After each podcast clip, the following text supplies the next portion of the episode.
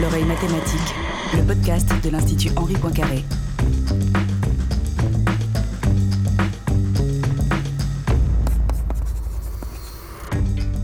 Bonjour à toutes, bonjour à tous, bienvenue à l'oreille mathématique.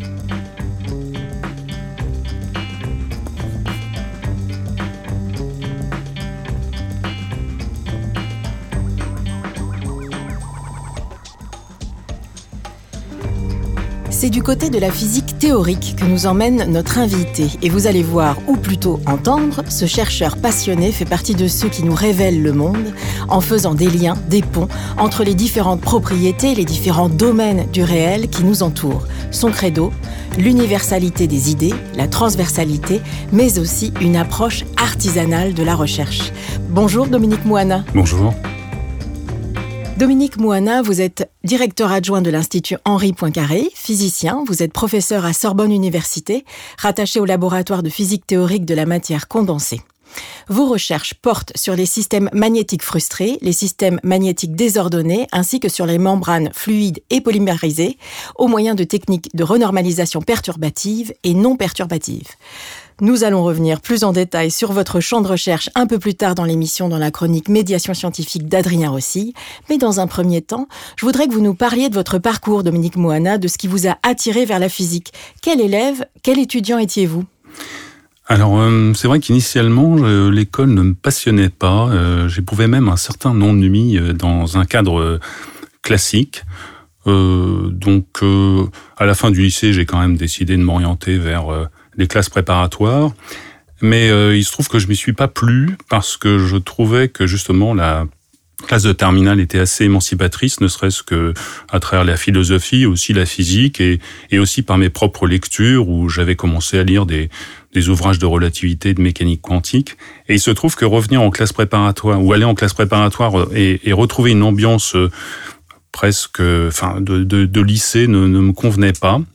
Et j'avais besoin, euh, d'ailleurs depuis toujours, de travailler les choses par moi-même, euh, disons en parallèle du cadre scolaire, euh, parce que j'aimais penser les choses par moi-même ou avoir une, marge de manœuvre par rapport à ce que je, lis, la connaissance qui m'était donnée. Et j'ai décidé ensuite d'aller plutôt à l'université pour pouvoir précisément travailler par moi-même et puis avoir plus d'autonomie et de liberté. Mais il se trouvait que bon, euh, j'en étais pas vraiment satisfait non plus parce que j'avais besoin, euh, disons qu'on on approfondisse plus les choses. Et donc je suis venu à Paris et là je me suis inscrit au, au magistère de, l'école normale supérieure où j'ai poursuivi donc euh, des études. Et ensuite je suis allé euh, dans un à l'époque on appelait un DEA de physique des particules. Et ensuite donc je suis allé en thèse dans un laboratoire de physique théorique et hautes énergies. Et ensuite, je suis euh, venu dans ce laboratoire de physique théorique de la matière condensée. Quand vous dites que vous avez été attiré par la physique en passant par euh, la science-fiction, quels étaient les auteurs à l'époque qui vous éclairaient, qui vous, Alors, qui vous séduisaient? ben, il y avait euh, en fait euh, soit c'était des, des, auteurs de livres, il y avait Philippe Cadic par exemple, euh, il y avait aussi beaucoup de films de science-fiction et aussi quelque chose qui existait à l'époque à la télévision, c'était le, film suivi d'un débat. Et ce débat rassemblait des, scientifiques et ça vraiment ça a été un très grand moment parce que je voyais des gens qui débattaient très sérieusement de d'extension du film et des idées contenues dans le film et ça voulait et ça donnait si vous voulez un regard très cinématographique sur la science et euh, ça, ça motivait énormément. Euh, c'est justement, ça contrastait beaucoup avec le cadre scolaire euh, qui ne me fascinait pas. Mais par contre, euh, savoir que effectivement, euh, il y avait un point de vue euh, cinématographique sur la science et qui est vivant surtout parce que c'était incarné par des gens pour qui c'était le métier. là, c'était extrêmement motivant. Et quels étaient, par exemple, certains films qui vous ont particulièrement marqué? Bon, il y a des films très euh, classique aujourd'hui, comme 2001, l'Odyssée de l'espace, mais même, euh, je veux dire, un film comme par exemple qu'on pense être un film d'horreur, les, les, les, Dents de la Mer par exemple, vous voyez, en fait, ce n'est pas un film d'horreur, c'est un film sur euh, trois personnages, dont un océanographe, et tout de suite, euh, on voit la science qui est en connexion avec le monde, c'est-à-dire euh, la science face à un problème qui est celui d'un requin, face à... Et justement, cette ce point de vue était tout de suite très enrichissant. Après, il y a beaucoup d'autres films de science-fiction sur les questions d'extraterrestres, par exemple Rencontre du troisième type, où là, de nouveau, des scientifiques interviennent et on n'est pas tout de suite happé par euh, la dramaturgie de la présence des extraterrestres. C'est au contraire un point de vue analytique. C'est quelque chose se présente et on cherche à le comprendre. Et euh, c'est ce point de vue-là qui, a été un, guide pour moi, c'est-à-dire euh, la science en connexion avec le, avec le réel. Alors justement, vous dites que la physique, c'est le monde. Et lorsqu'un phénomène ne peut pas s'expliquer par la vie courante, c'est qu'on ne l'a pas compris. Est-ce que vous voulez bien développer cette idée que vous tenez fort? Euh, oui, c'est-à-dire que je pense que effectivement la, la physique, c'est on, on, perd un peu ça de vue, notamment quand on discute avec des, des gens qui, qui ne sont pas dans le domaine, qui pensent que, que la physique est un espèce de monde extérieur au, au monde réel, alors que c'est tout l'inverse. Euh, euh, la physique et comme la biologie, comme la plupart des sciences, c'est expliquer le monde qui nous entoure. Et il se peut effectivement qu'il y ait des, des, subtilités, des choses complexes, un langage complexe et des idées complexes, mais in fine, il s'agit de décrire le monde qui nous entoure. Et euh, effectivement, si il s'agit de cela, on doit pouvoir l'expliquer avec un langage du quotidien par euh, justement l'utilisation d'analogies, euh, l'utilisation d'images simples. Parce qu'en en fait, il y a quelque chose qui est extrêmement important en physique, c'est qu'il y a une universalité des concepts. Hein. Vous allez trouver de part et d'autre du spectre de la physique, du microscopique au macroscopique, même jusqu'à la cosmologie, des idées communes. Et euh, vous allez trouver aussi ces idées dans votre salle de bain et on, peut utiliser euh, euh, le quotidien pour expliquer la physique. Et ça, je pense que c'est vraiment une idée extrêmement importante de pouvoir être capable d'expliquer les choses en langage simple. En quoi, par exemple, euh, on peut procéder comme ça par analogie? Euh, Je sais que on, a pris contact ensemble pour préparer cette émission et on avait parlé ensemble, par exemple, du concept d'émergence en physique. Et finalement, vous m'aviez expliqué que il s'appliquait euh, à plein d'autres disciplines que celle de la physique. Oui, tout à fait. Alors, justement, c'est en expliquant la distinction entre les différents domaines de recherche. Il y a le, monde de la physique des particules élémentaires où on, est, on essaie d'aller vers justement le, fondamental, le particulier, la, la, particule isolée. Et à l'autre bout du spectre de la physique, vous avez euh, des situations dans lesquelles on mélange un certain nombre de, de, particules les unes avec les autres. Et là, il se passe des choses tout à fait euh, différentes. Euh, un physicien américain a appelé, synthétisé ça en disant euh, more is different. Plus est c'est-à-dire que quand vous mettez des, particules ensemble, il se, il se crée des phénomènes qui n'étaient pas euh, prédictibles euh, initialement. Mais je veux dire, cette idée, euh, on la retrouve finalement à peu près partout, y compris dans la vie courante, où un individu unique est doté de certain nombre de propriétés, mais quand on le réunit avec un ensemble d'autres individus, vous avez des interactions, et ces interactions donnent lieu à des nouveaux phénomènes sociologiques, etc. en physique, vous avez la même chose. Une particule isolément, euh, c'est intéressant, mais c'est les interactions entre les particules qui vont donner lieu à des phénomènes nouveaux. Donc l'émergence, c'est l'idée que quand on assemble, on mélange des particules ensemble, les interactions vont donner lieu à des nouveaux phénomènes et à une une richesse infinie euh, de phénomènes. C'est ça qui fait la richesse de la physique, c'est euh, la complexité, bon, qui est un mot un peu passe-partout, mais qui est, qui est exactement cette idée que, que le mélange d'entités simples va donner lieu à des phénomènes extrêmement intéressants.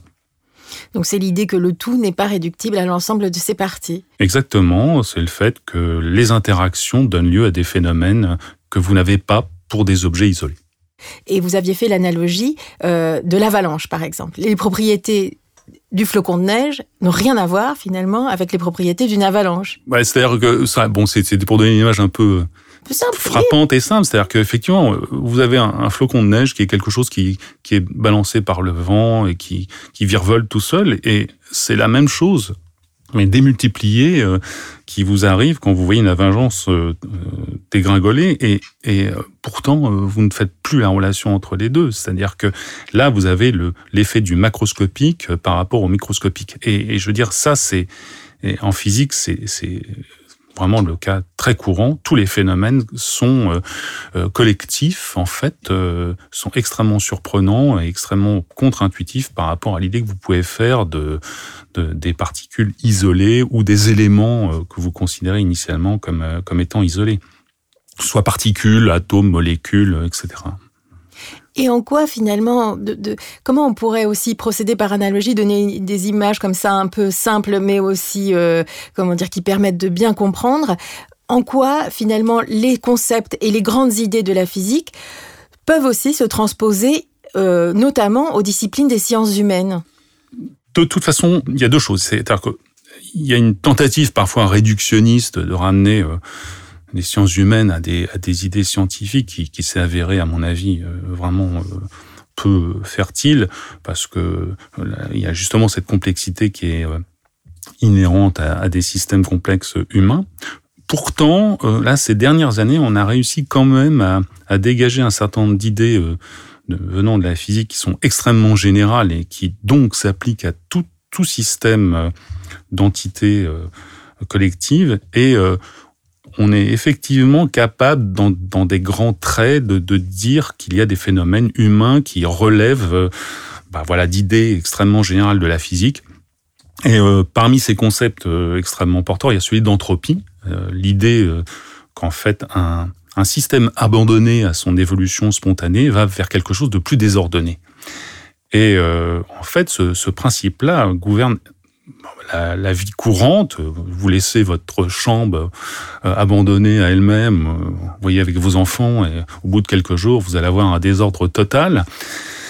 Et alors vous me direz, euh, bon, on peut évidemment, on peut ranger sa chambre, mais là où les choses deviennent intéressantes, c'est que vous pouvez ranger votre chambre, mais l'énergie que vous allez avoir dépensée pour faire ça, qui va être en fait une énergie chimique qui correspond à l'énergie que vous avez emmagasinée en mangeant, va se dégrader vous allez transpirer, vous allez euh, utiliser cette énergie euh, euh, pour utiliser vos pour vos muscles. Et en fait, cette dégradation d'énergie va se concrétiser par un bilan positif d'entropie. vous allez augmenter l'entropie du système. Donc en fait, tout système spontané comme ça a tendance à, à augmenter son, son entropie.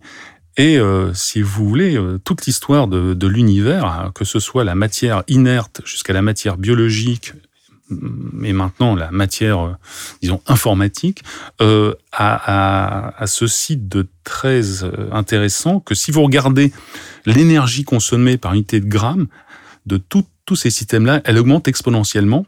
Et ça correspond à chaque fois à un abaissement local d'entropie, de désordre. C'est-à-dire qu'en fait, vous avez fabriqué des systèmes organisés, donc qui sont qui, qui, contiennent une certaine information, comme une cellule humaine, ou ensuite comme une mémoire informatique, mais ça va se faire au détriment, ou au, contraire, si vous voulez, ça va se faire euh, à, côté de cela avec une augmentation de l'entropie du reste du système. Donc en fait, depuis euh, le début de l'univers, on s'aperçoit que que ce soit les systèmes inertes ou biologiques ou informatiques, eh bien suivent une espèce de d'évolution qui va consister à, à augmenter sans cesse l'entropie de l'environnement en essayant d'abaisser localement l'entropie. Donc, qu'est-ce qui veut dire dans nos sociétés? C'est qu'on a des sociétés de plus en plus organisées, si on veut. On a des voilà un certain nombre de structures, euh, des civilisations, des, des échanges marchands. Euh, et pourtant, cet ordre apparent euh, cache un, un, certain désordre.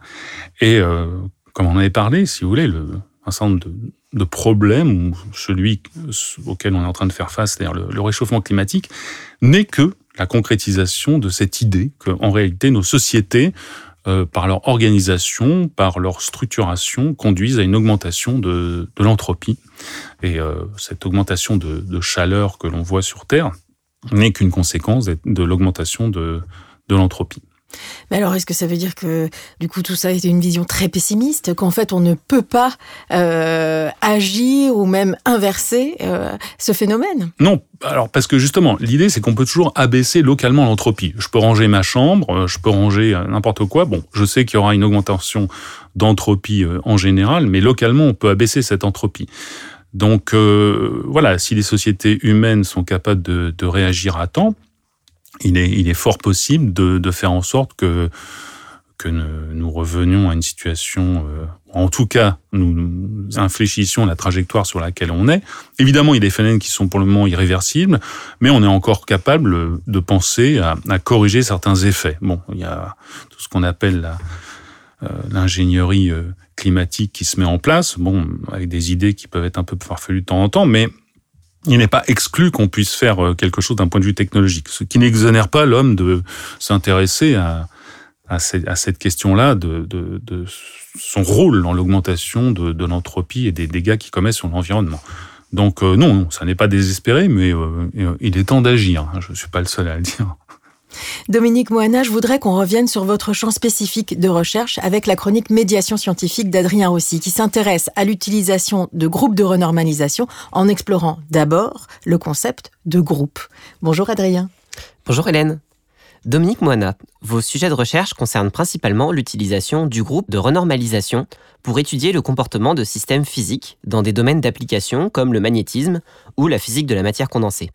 Pour cette émission, je vous propose que nous parlions d'abord des outils mathématiques que vous utilisez dans vos recherches, avant de découvrir ensuite ensemble leur utilisation en physique.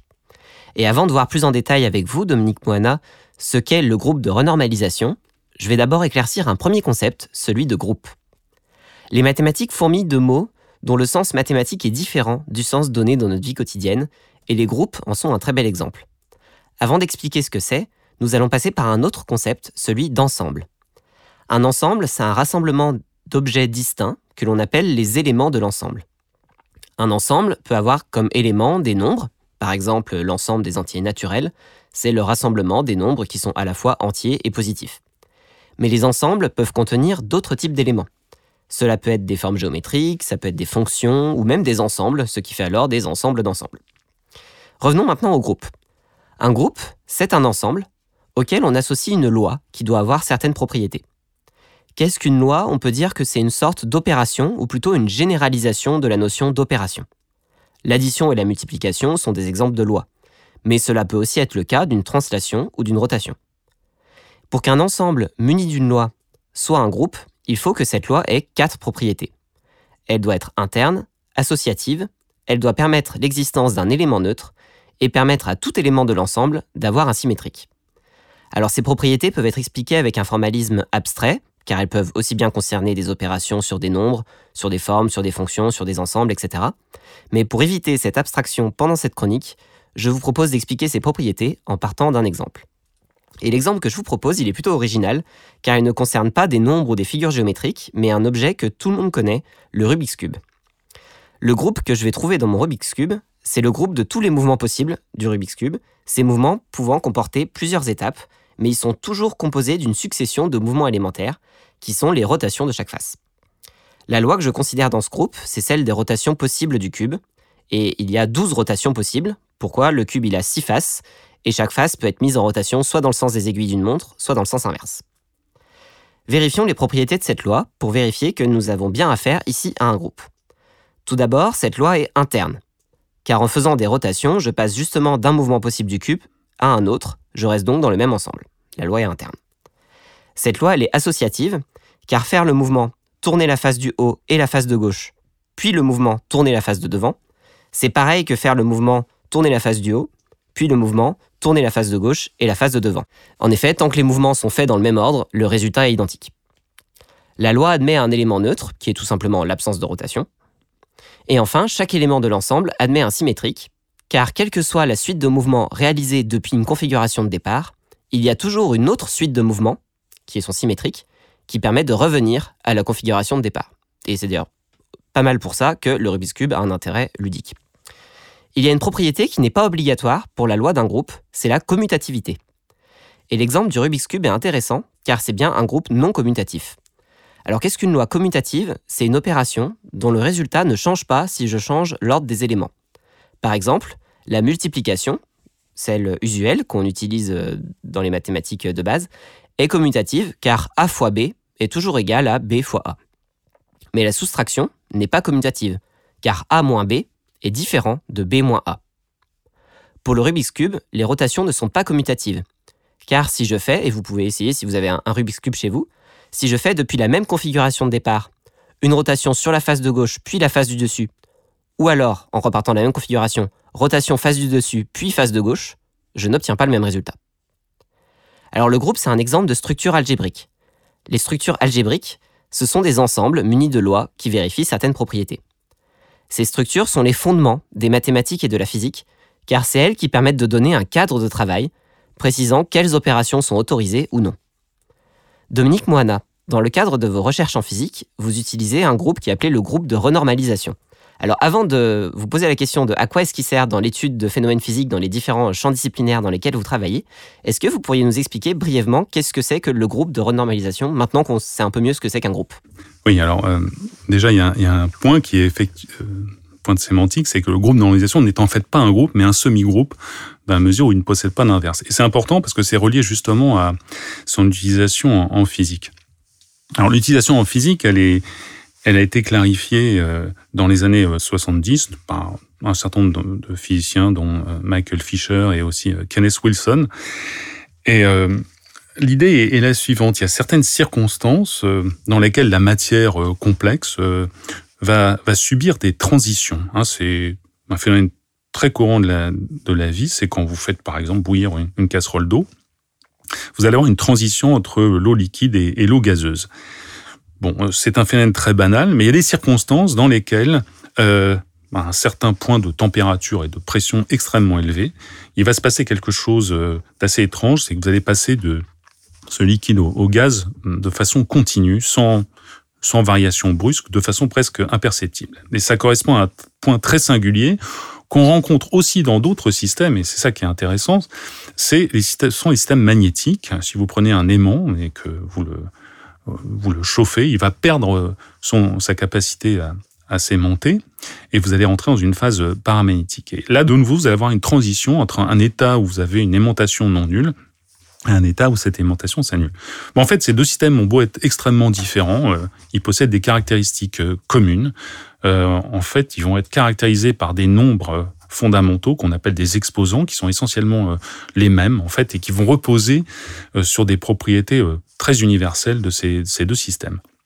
Alors il y a une caractéristique de ces transitions, c'est qu'elles elles sont accompagnées d'énormes fluctuations. Alors en quelques mots, qu'est-ce que c'est des, des, fluctuations? Bah, Vous prenez une grandeur physique quelconque ou, pas physique, hein, par exemple la, une population, et puis vous calculez sa moyenne par exemple au cours du temps. Donc vous pouvez avoir une évolution très euh, très simple, mais vous pouvez avoir de temps en temps des, des sauts dans cette courbe.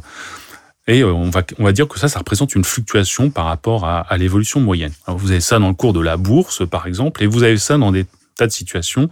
La notion de fluctuation, c'est un, voilà, c'est la situation, vous avez un écart par rapport à une évolution moyenne. Ok, donc ces, ces systèmes de ces transitions de phase sont accompagnés de fluctuations énormes. Et si vous considérez le système dans sa globalité, ce que vous allez voir, c'est qu'il se passe quelque chose de très singulier, c'est que euh, tous les corps qui sont réunis dans ce système vont être reliés les uns aux autres. Ils se parlent tous. On dit qu'il y a une longueur de corrélation qui est infinie. Et cette corrélation veut dire que si vous agissez sur un système, un des éléments du système à un instant, l'ensemble du système va être affecté par cette, euh, cette action sur ce microsystème.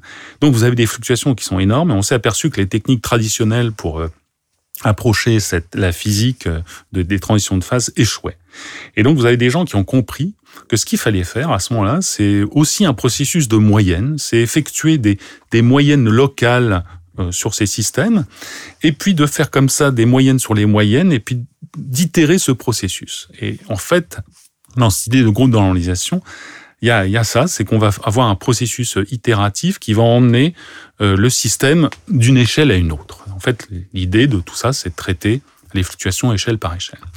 Et ce dont on s'est aperçu, et qui est assez singulier, c'est que si vous partez d'une théorie, bon, en gros, une théorie, ça va être un certain nombre de paramètres, d'éléments, je ne vais pas rentrer dans les détails, mais vous avez un certain nombre de caractéristiques. Et euh, si je peux prendre un exemple, ça va être par exemple la masse ou la charge d'un électron ou quelque chose comme ça. Et si vous calculez ces, ces fluctuations, euh, ce dont vous allez vous apercevoir, c'est qu'en fait, euh, le processus de calcul des fluctuations va vous amener à euh, penser le système en termes de paramètres qui varient avec l'échelle. C'est-à-dire qu'en fait, euh, si vous faites une expérience euh, en physique des particules ou euh, dans la physique de la matière condensée, vous allez vous apercevoir qu'en fait, les caractéristiques du système vont dépendre de l'échelle à laquelle vous vous placez. Pourquoi? Parce que suivant l'échelle à laquelle vous vous placez, vous verrez plus ou moins euh, ces fluctuations dont, dont, je vous parle. Donc en fait, on, on va parler de, de running coupling constant, de constante de couplage qui, qui bouge avec l'échelle. Et effectivement, ce sont ces euh, constantes de couplage, constante est une mauvaise dénomination pour le coup, euh, qui vont suivre une certaine évolution et dans laquelle on peut voir effectivement euh, cette structure de groupe. Oui. Est-ce que tous les phénomènes de transition en, physique sont concernés par cette approche Ou est-ce que c'est justement seulement certains phénomènes qui doivent vérifier certaines absolument. Ce sont les phénomènes dits de transition de phase du second ordre, hein, parce que en fait, ceux du premier ordre sont les transitions euh, classiques, où là, les fluctuations sont, tout à fait euh, finies et, sans vraiment avoir ces aspects-là. C'est le cas de transition de phase du second ordre. Donc, on va retrouver effectivement dans les systèmes magnétiques, dans certaines transitions de phase de, la matière. Euh, et euh, vous allez obtenir pour ces transitions de phase très spécifiques ces comportements-là avec énormes fluctuations et cette idée qu'il faut redéfinir les paramètres du système. Autrement dit, euh, les caractéristiques telles que la masse ou la charge d'un objet ne, va va changer avec euh, l'échelle à laquelle vous l'observez. Et ça, c'est vraiment cette, cette, grande idée euh, euh qu'a eu Wilson et, et d'autres, en fait, de comprendre qu'on pouvait réabsorber les fluctuations dans une redéfinition des paramètres du système. Et ça, c'est un point de vue tout à fait nouveau sur la physique, où on pensait qu'une fois qu'on avait écrit une théorie, ben voilà, elle était, euh, euh, telle qu'elle, mais non, euh, on s'aperçoit que les caractéristiques d'un système vont dépendre de, de l'échelle d'observation qui est tout à fait inédit en fait. Et euh, alors j'ai posé une question, mais je ne sais pas si c'est si elle a forcément une réponse. Est-ce que cette euh, approche justement qui permet donc d'étudier euh, d'une nouvelle manière depuis une cinquantaine d'années, j'ai l'impression du coup de ce que vous disiez, euh, certains phénomènes donc de transition, est-ce qu'elle a eu des applications ensuite technologiques, par exemple sur le développement de certains appareils, certains outils, ou une compréhension plus fine de certains phénomènes qui puissent avoir des répercussions dans d'autres domaines scientifiques? Ah oui, non, mais tout à fait. La, physique des transitions de phase, d'abord, bon, c'était d'abord un schéma explicatif. Hein. Ça permettait de comprendre tout d'abord euh, la notion de transition de phase dans des tas de systèmes, parce qu'on l'observait, c'est-à-dire que on observait tout ça dans la, dans la matière.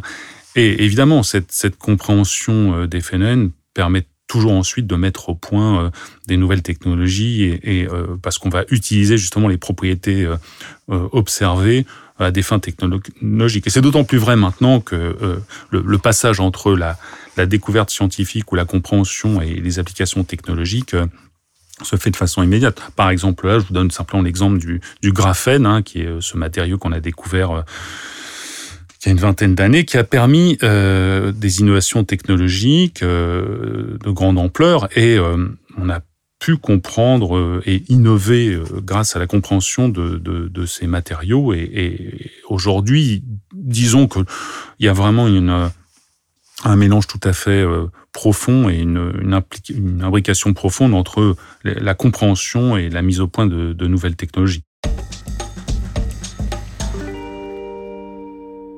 Dominique Mouana, on l'a saisi tout à l'heure et on le saisit encore quand vous expliquez euh, votre champ euh, de recherche aujourd'hui. Vous avez une approche très personnelle de votre discipline. Vous êtes euh, entré en physique par le biais de vos intérêts pour le cinéma et la littérature de science-fiction.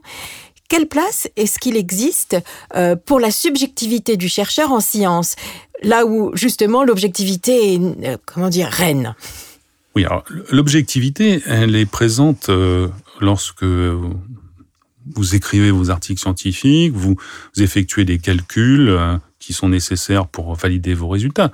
Mais tout le processus mental qui conduit euh, à... Euh, bon, je ne vais pas parler de découverte parce que pour moi le mot découverte est, vraiment réservé à, des, choses majeures. Mais disons le processus qui vous conduit à, découvrir telle ou telle chose, lui, il peut être complètement subjectif. C'est-à-dire qu'il est alimenté par votre imaginaire, par votre état du moment, et comme dans toutes les disciplines, euh, il y a toujours une part qui est faite à la subjectivité.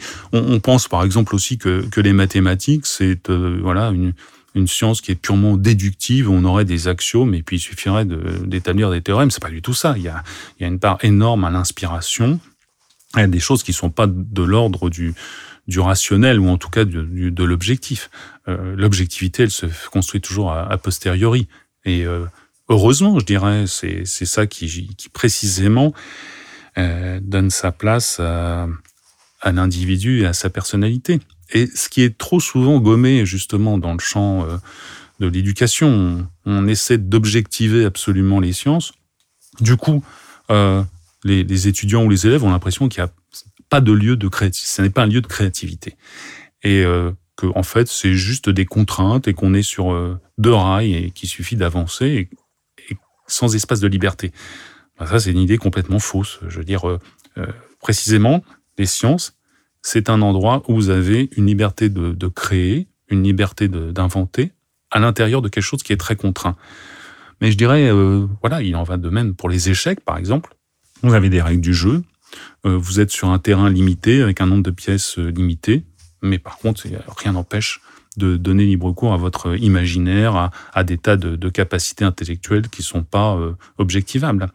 Donc, il, est vraiment, à mon avis, nécessaire d'insister sur le fait que, que la science est aussi le lieu d'exercice de votre indépendance, votre libre arbitre, euh, que ce n'est pas qu'un système contraint dans lequel vous obéissez à des règles. Mais vous dites que pour autant, il est quand même toujours difficile pour les scientifiques d'échapper à un certain formalisme et que, notamment, par exemple, dans les livres, les scientifiques osent peu, en général, donner leur avis ou même oser se, osent peu se tromper même. Oui, alors je, suis d'accord. Mais bon, d'abord, échapper au formalisme, on n'a pas envie d'échapper au formalisme parce que souvent on aime le formalisme. Je veux dire, euh, les sciences, c'est aussi un endroit où euh, la, formalisation des idées permet euh, justement une certaine rationalisation dans un monde où on n'a pas toujours euh, affaire à des confrontations de, de points de vue rationnels. Je veux dire, c'est aussi très rassurant et très agréable. Et dans votre émission, on a souvent parlé de l'esthétisme des mathématiques, et, c'est vrai que pour un physicien, euh, la mise en équation et la formulation mathématique des idées est quelque chose justement de, très agréable et très rassurant. Donc il euh, n'y a, pas justement cette idée qu'on voudrait euh, échapper au formalisme. Euh, au contraire, c'est un, moment de rationalisation qui est nécessaire une fois que les idées ont été émises de façon plus ou moins subjective. Vous m'avez dit en préparant cette émission que vous, ce qui vous intéressait par-dessus tout, c'était le fait d'expliquer, d'expliquer les phénomènes. Et vous dites que souvent, le fait de pouvoir expliquer, eh ben, ça sauve toujours le moral. Oui, mais très exactement. Donc, j'illustrais euh, euh, cette, cette, idée, euh, notamment dans le cadre de, si vous voulez, le réchauffement climatique, où il y, a, toujours un moyen, même si vous pensez que la situation est désespérée, de, vous réfugier derrière la compréhension. C'est-à-dire qu'en fait, bah, je crois que c'est aussi une attitude un peu de, des philosophes. C'est l'idée que, bah, voilà, vous acceptez la situation telle qu'elle est, en ayant, en vous dégageant des points de vue euh, soit pessimistes, soit optimistes, simplement en acceptant euh, ce que certains philosophes appellent le tragique de l'existence, c'est simplement la confrontation à la réalité. Une fois que vous l'avez vue, vous la voyez, vous la percevez, vous essayez de la comprendre. Et il y a toujours une satisfaction à comprendre les choses, euh, quelles qu'elles soient.